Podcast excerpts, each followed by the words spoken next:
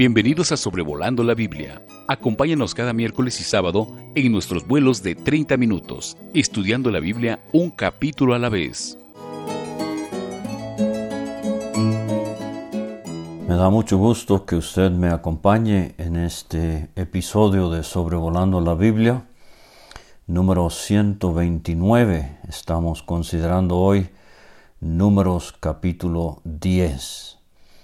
Este capítulo comienza con las instrucciones acerca de dos trompetas de plata.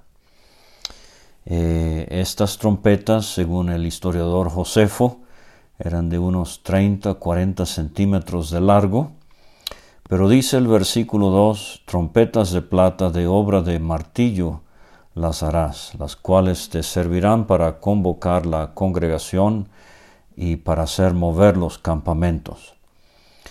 Tenemos otra trompeta, el shofar, que vimos en el día de la expiación en Levítico 16. Eh, esa trompeta tenía otros usos, nunca el de llamado de alarma, por ejemplo, o para la guerra, como tenemos en este caso de las trompetas de plata. Ahora hemos visto en el libro de Éxodo, con el tabernáculo, la plata en cuanto a la redención, eh, medio ciclo conforme al ciclo del santuario. De plata estaban hechas las bases de las columnas en el tabernáculo. Eh, la plata aquí de nuevo nos habla de redención. Y estos, estas trompetas mm, labradas a martillo eh, de una sola pieza de plata. Obviamente la razón práctica es para que ambas dieran el mismo sonido, aunque a veces se sonaba uno, a veces se sonaban las dos. Pero eh, plata y martillo nos hace pensar en la obra de la redención tan costosa, la plata tan dolorosa, el martillo que sufrió nuestro Señor Jesucristo para proveernos eh, esta redención que disfrutamos, comprados a precio de sangre, eh, ahora hechos hijos de Dios, rescatados de nuestra vana manera de vivir, como dice Pedro en su primera epístola, capítulo 1. Ahora, eh, se han distinguido diferentes usos para las trompetas.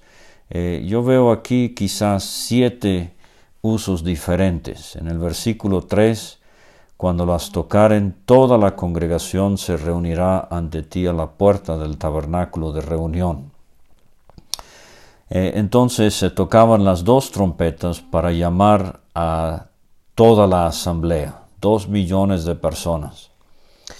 Y en términos prácticos para nuestros días, recuerde que la palabra iglesia viene del griego, eh, del griego eclesia, eh, llamado fuera. O sea que somos un pueblo llamado por Dios fuera del mundo a Él. Y gracias a Dios por ocasiones cuando eh, se nos convoca para escuchar la palabra de Dios. entonces este sería el primer uso, toda la congregación. Pero en el versículo 4 está el segundo uso, cuando tocaren solo una, entonces se congregarán ante ti los príncipes, los jefes de los millares de Israel. O sea, los líderes, y vamos a ver a doce líderes mencionados de nuevo en este capítulo, lo hemos visto antes ya en dos ocasiones, eh, de los cuales eh, se nos habla aquí en el libro de números, que iban al frente de cada tribu eh, con, por medio de los cuales se identificaba cada tribu. El tercer uso de las trompetas era para tocar alarma, o sea, cuando se iba a mover el campamento. Entonces moverán los campamentos de los que están acampados al oriente, y cuando tocaréis alarma la segunda vez, moverán los campamentos que están acampados al sur, eh, así sucesivamente. Eh, entonces, eh, el, el, campamento en Israel, como hemos visto ya, alrededor del tabernáculo, el círculo íntimo era de levitas. Al oriente estaba Aarón y Moisés y sus descendientes, pero al sur estaban los, levitos, los levitas que descendían de Coat, al occidente estaban los levitas que descendían de Gersón y al norte los descendientes eh, levitas de Merari. Pero entonces, eh, como vimos al final del capítulo 9, en cuanto la nube se movía, el pueblo de Israel tenía que moverse. Entonces estos levitas, particularmente los que estaban al oriente, los descendientes de Aarón y Moisés, ellos estarían muy, muy al pendiente de esa nube. No importa la hora del día o la hora de la noche, eh, con la columna de fuego, eh, al momento de moverse tenían que sonar la alarma de alerta al pueblo de Israel para que empezaran a marchar. Eh, entonces dice el versículo 7, pero para reunir la congregación tocaréis, mas no con sonido de alarma. Eh, o sea, cuando se invocaba, se convocaba al pueblo de Israel, eh, era un llamado, pero no el sonido del arma, no, no había pánico. Hay un salmo muy hermoso, el 144, donde David describe las muchas bendiciones. Eh, más bien es una petición que él hace a Dios en cuanto a la verdadera bendición para su pueblo. Y hacia el final de ese salmo él dice que no tengamos asalto, ni que hacer salida, ni grito de alarma en nuestras plazas. Y entonces dice, bienaventurado el pueblo que tiene esto, bienaventurado el pueblo cuyo Dios es Jehová. Es una lástima cuando sin razón alguna hay los que se dedican a tocar alarma, a causar pánico entre el pueblo del Señor. Dice el versículo 8, los hijos de Aarón, los sacerdotes, tocarán las trompetas y las tendréis por estatuto perpetuo por vuestras generaciones. Eh, entonces el cuarto uso eh, lo tenemos eh, en cuanto a salir a la guerra. Y dice allí, en vuestra tierra. O sea, aquí está el pueblo de Israel en el desierto. Eh, no han salido todavía de Sinaí, pero Dios ya prevé eh, cuando estén en la tierra. O sea, fomentando confianza en su promesa de que les iba a dar la tierra de Canaán por posesión. Saldréis a la guerra en vuestra tierra contra el enemigo que os molestare tocaréis alarma con las trompetas y seréis recordados por Jehová vuestro Dios y seréis salvos de vuestros enemigos. Eh, vamos a ver aquí en el libro de Números eh, una ocasión cuando se usó, eh, se usaron las trompetas para llamar a la guerra. En este caso, Finés, el hijo del sacerdote Eleazar, dice en Números 31, versículo 6, fue a la guerra con los vasos del santuario y con las trompetas en su mano para tocar. Entonces, eh, iba a decir que a veces se asemejan los predicadores del Evangelio en una reunión pública de la predicación del Evangelio cuando dos toman parte, como estas dos trompetas de plata que anuncian el mensaje de redención. Eh, aquí cuando Finé sale a la guerra con, los, con las trompetas en su mano, eh, pienso en ocasiones cuando el pueblo de Dios escucha el sonar de las trompetas para lidiar contra el mundo, el diablo y la carne. O me pregunto, ¿cuándo fue la última vez que usted escuchó un llamado serio y solemne a la guerra que el creyente debe tener contra el mundo, el diablo y la carne. Lo hemos dicho antes, el mundo eh, eh, necesita el creyente separarse del mundo. En cuanto al diablo necesita resistirlo y en cuanto a la carne necesita huir. Pero dice 1 Corintios 14, versículo 8, el apóstol Pablo, si la trompeta diere sonido incierto, ¿quién se preparará para la batalla? Entonces, de nuevo aquí eh, tenemos una ilustración de lo claro que eh, debe ser el mensaje eh, para el pueblo de Dios. Nadie debería irse de una reunión confundido acerca de lo que se dijo. Nadie debería irse habiendo escuchado algo que no entendió. El sonido de la trompeta debe ser bastante claro. Qué tragedia, qué lástima si es incierto. Un quinto uso de estas trompetas en día de vuestra alegría y en vuestras solemnidades. Y vamos a ver en Deuteronomio esta expresión, os alegraréis delante de Jehová. Y eran días cuando se sonaba la trompeta porque había alegría en el pueblo. En otras ocasiones, cuando eran situaciones muy solemnes. Entonces debemos recordar esto, que hay momentos en nuestra vida como iglesia cuando hay esta alegría, este gozo, pero debe haber también momentos cuando reconocemos la solemnidad del evento y nos portamos de manera acorde. Eh, número 6, otro uso de las trompetas para anunciar el principio de mes. Y número 7, eh, se tocaba la trompeta sobre vuestros holocaustos y sobre los sacrificios de paz. Os serán por memoria delante vuestro Dios, yo Jehová vuestro Dios. Entonces me pregunto, ¿ha escuchado Dios el sonido de la trompeta en mi ofrecimiento de adoración, de gratitud, de eh, expresiones de, gratitud por todo lo que Él ha hecho eh, por mí. Que el Señor nos ayude. Eh, pensaba en otros instantes en el Antiguo Testamento cuando sonaron estas trompetas, pero nada más voy a mencionar lo que habrá sido eh, en Esdras capítulo 3, versículos 7 a 10, cuando por 70 años no había templo, había sido destruido por Nabucodonosor. Eh, no habían sacrificios, no habían eh, holocaustos ni sacrificios de paz.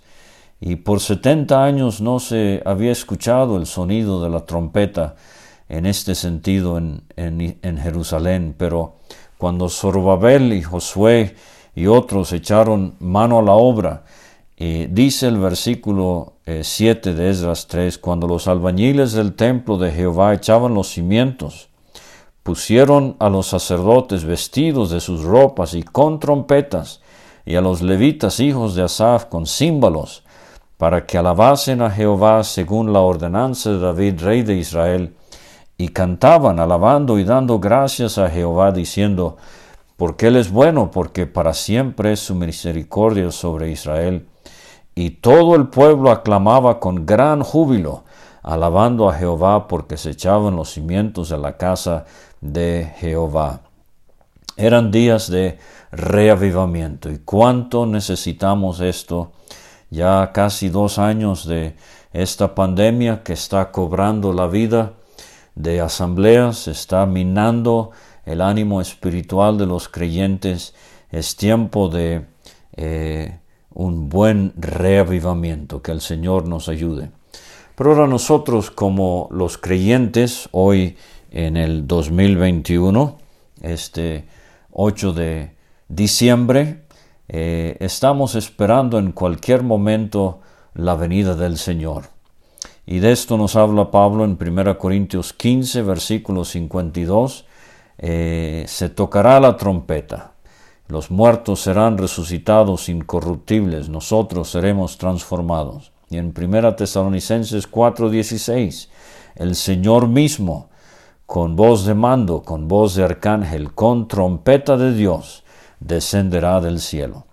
Y así como el pueblo de Israel, al escuchar el sonido de la trompeta, eh, empacaban sus cosas y marchaban por el desierto, así va a llegar un momento Podría ser aún mientras estoy eh, dando este recuento de Números capítulo 10, que oigamos el sonido de la trompeta, la final trompeta, cuando seremos llamados a la presencia del Señor para recibirle en las nubes y entonces estaremos para siempre con el Señor. Debo aclarar que el sonido de la trompeta para la iglesia en 1 Corintios 15 y en 1 Tesalonicenses 4 no tienen nada que ver con las trompetas de Apocalipsis 8 y 9, que simbolizan juicios durante la tribulación, o la de Mateo 24, 31, que es para reunir a la nación de Israel cuando Cristo venga en gloria.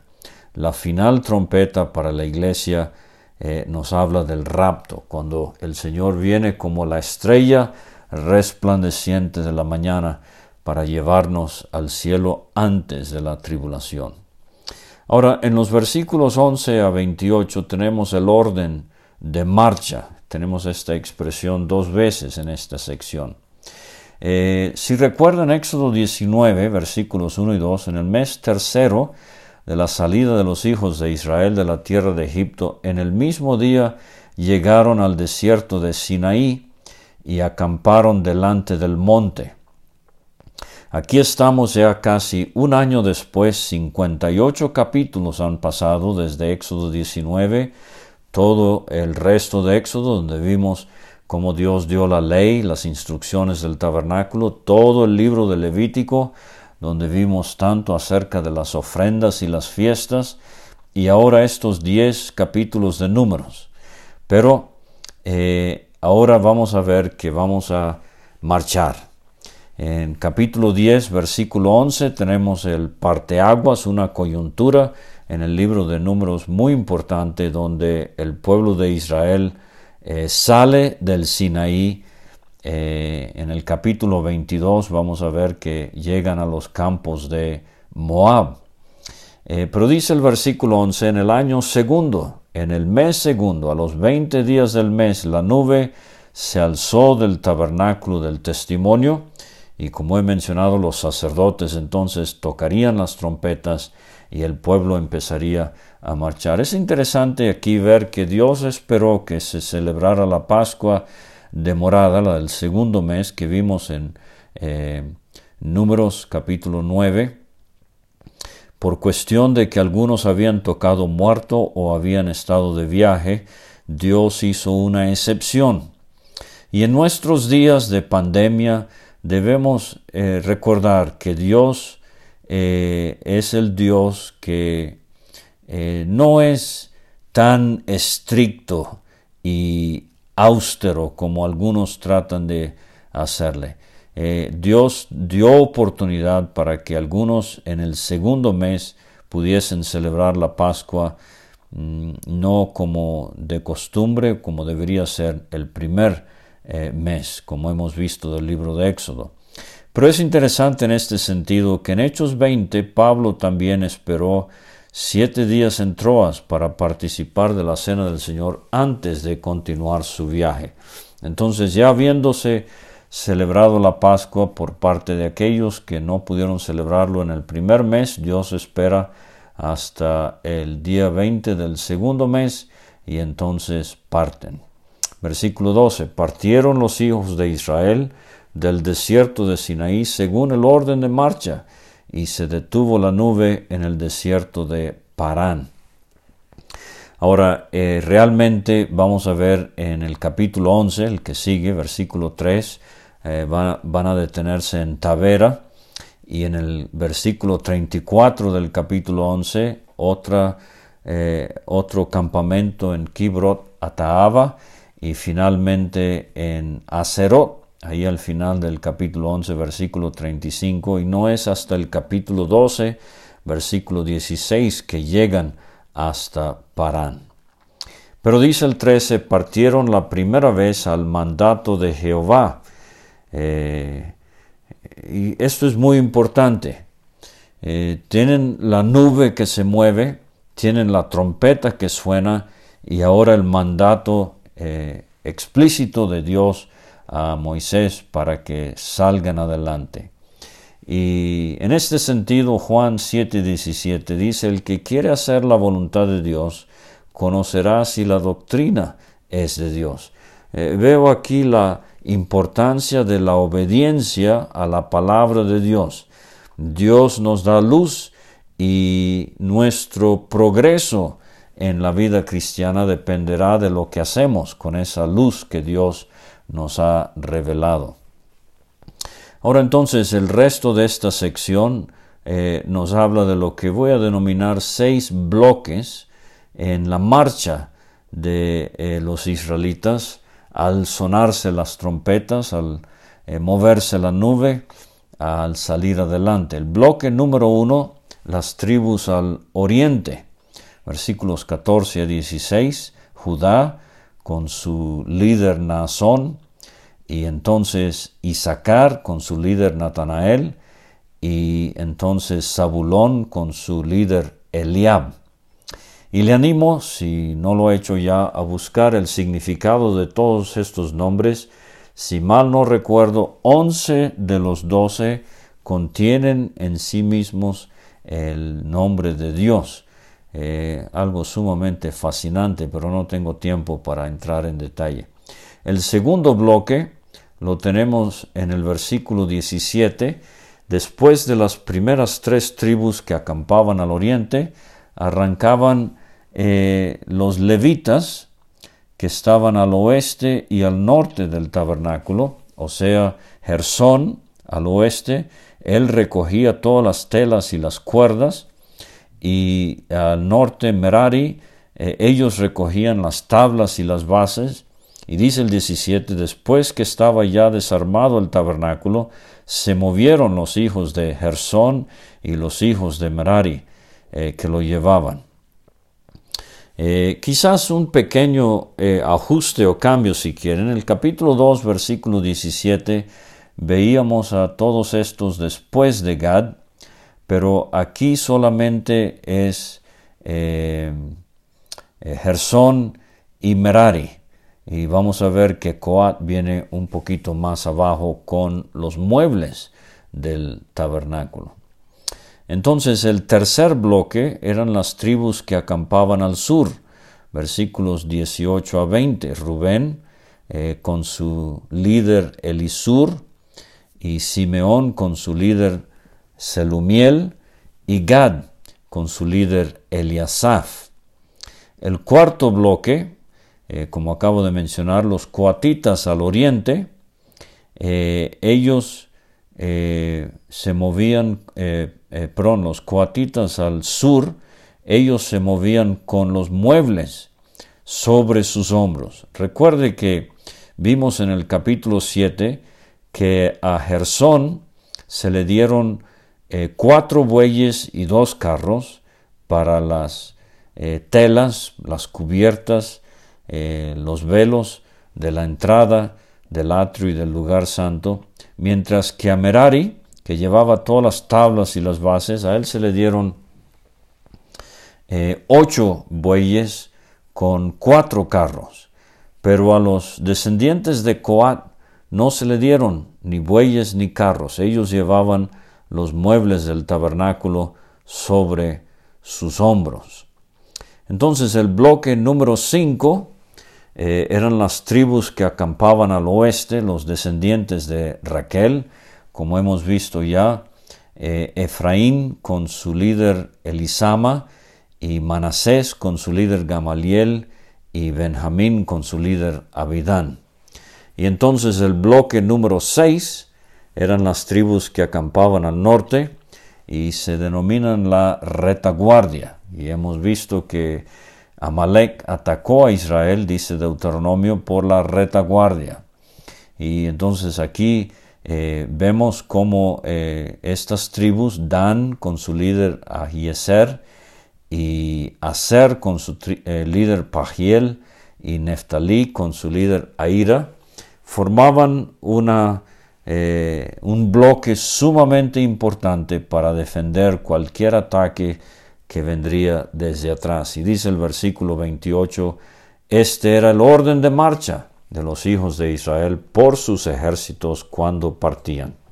Dios es un Dios de orden. 1 Corintios 14, hágase todo decentemente y con orden. Y qué bueno cuando en la iglesia local, aunque es un organismo, se ve también mucho orden en cómo honramos al Señor. En los versículos 29 a 32 tenemos la invitación de Moisés a Obab. Eh, dice el versículo 29, entonces dijo Moisés a Obab, hijo de Raguel, Madianita, hay cierta incertidumbre acerca de la identidad exacta de este hombre. ¿Era el suegro de Moisés o era su cuñado? Y parece ser que la explicación es que era su cuñado. Vimos a Reuel en Éxodo 2, eh, se le llama en Éxodo 18, cuando él aconseja a Moisés acerca de la necesidad de jueces subalternos para aliviarle la carga. Eh, pero al final del capítulo 18 de Éxodo dice que eh, ese Reuel o Jetro se fue a su tierra y parece que ya muerto nunca se le menciona otra vez. Eh, pero aquí es Obab y se le llama hijo de Raguel. Obviamente diferentes maneras de escribir y nombres que compartían a veces entre la misma familia. Pero Moisés le dice a su cuñado, nosotros partimos para el lugar del cual Jehová ha dicho yo os lo daré, ven con nosotros y te haremos bien, porque Jehová ha prometido bien a Israel. Ahora no resisto en contarles que cuando yo era joven, en la ciudad de Valencia, en Venezuela, en comunión en la asamblea en Bárbula, había un hermano muy querido que con cariño le decíamos el viejito Vázquez. Y era un hombre que no pudo eh, tener escuela, pero cuando él se convirtió al Señor, yo iba muchas veces a visitar con él de casa en casa, a invitar a personas a la predicación del Evangelio, y nunca se me va a olvidar la manera tan cariñosa en que él le decía a la gente, andamos buscando nosotros a alguien que quiera acompañarnos en el camino al cielo. Invariablemente entablaba conversación bastante larga y más de uno eh, respondió positivamente para escuchar el Evangelio. Bueno, Moisés le dice a Obab, ven con nosotros y te haremos bien. Yo quiero exhortarle, creyente, a que usted haga bien no trate de hacerle mal a, otro eh, creyente. No trate de eh, destruir a otro creyente. Hágale bien. Eh, como la mujer virtuosa de Proverbios 31. Ella le hace bien y no mal todos los días de su vida. bueno, Obab responde, yo no iré, sino que me marcharé a mi tierra y a mi parentela. Y Moisés eh, insiste, te ruego que no nos dejes, porque tú conoces los lugares donde hemos de acampar en el desierto, y nos serás en lugar de ojos. Ahora, eh, parece que eh, Obab respondió favorablemente al final, pero antes de ver eso, algunos han pensado que Moisés está queriendo depender de la carne. tiene la nube, eh, tiene eh, a Dios mismo, pero ¿por qué está insistiendo que necesitan la compañía de Obab eh, para saber dónde acampar? Bueno, en términos generales, Dios nos guía, pero gracias a Dios por aquellos que tienen el discernimiento y la experiencia en las cosas del Señor para darnos dirección precisa y a tiempo en los caminos del Señor.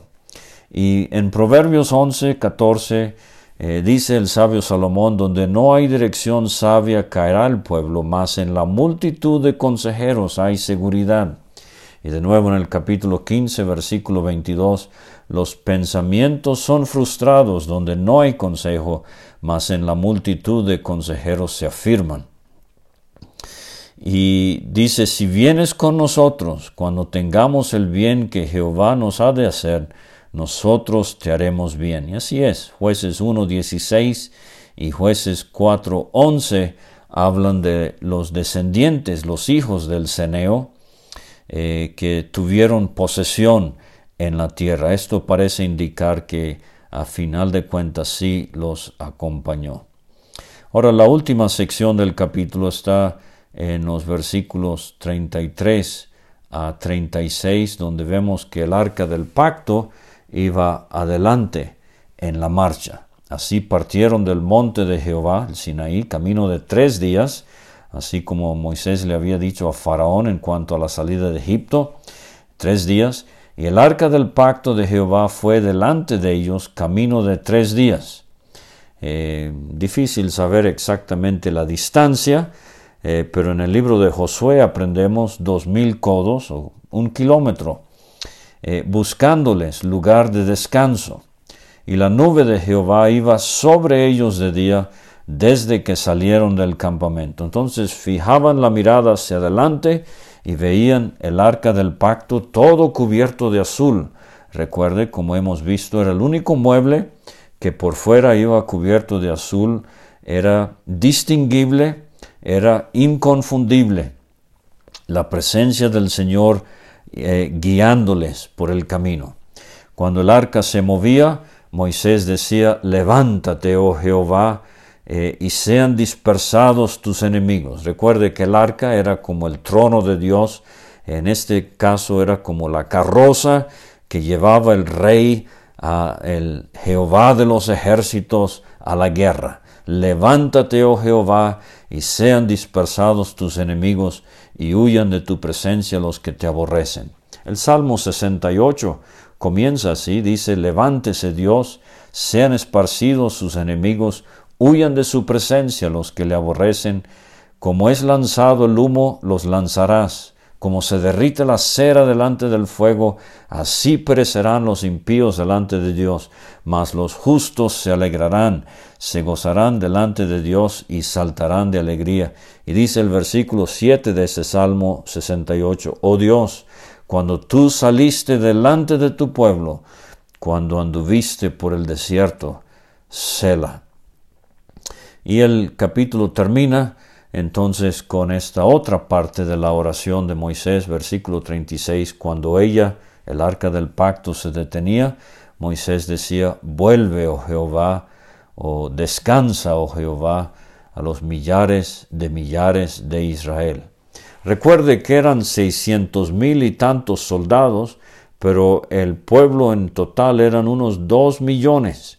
Pero aquí eh, Moisés está viendo eh, la enormidad del pueblo de Dios y dice, vuelve, oh Jehová, a los millares de millares de Israel. O sea, acamparían de nuevo y ahora tendrían el tabernáculo erigido otra vez entre ellos y la nube de gloria descansaría sobre el lugar santísimo, sobre el arca del pacto allí en medio de su pueblo. ¡Qué gozo! Saber que Dios va delante de nosotros, que Dios está sobre nosotros y que Dios mora entre nosotros. Muchas gracias por escuchar episodio 169, eh, perdón, 129 de Sobrevolando la Biblia en Números capítulo 10. Gracias por escuchar este estudio. Escríbenos a sobrevolando la Biblia gmail.com. Visita nuestra página www.graciamasgracia.com. Hasta la próxima.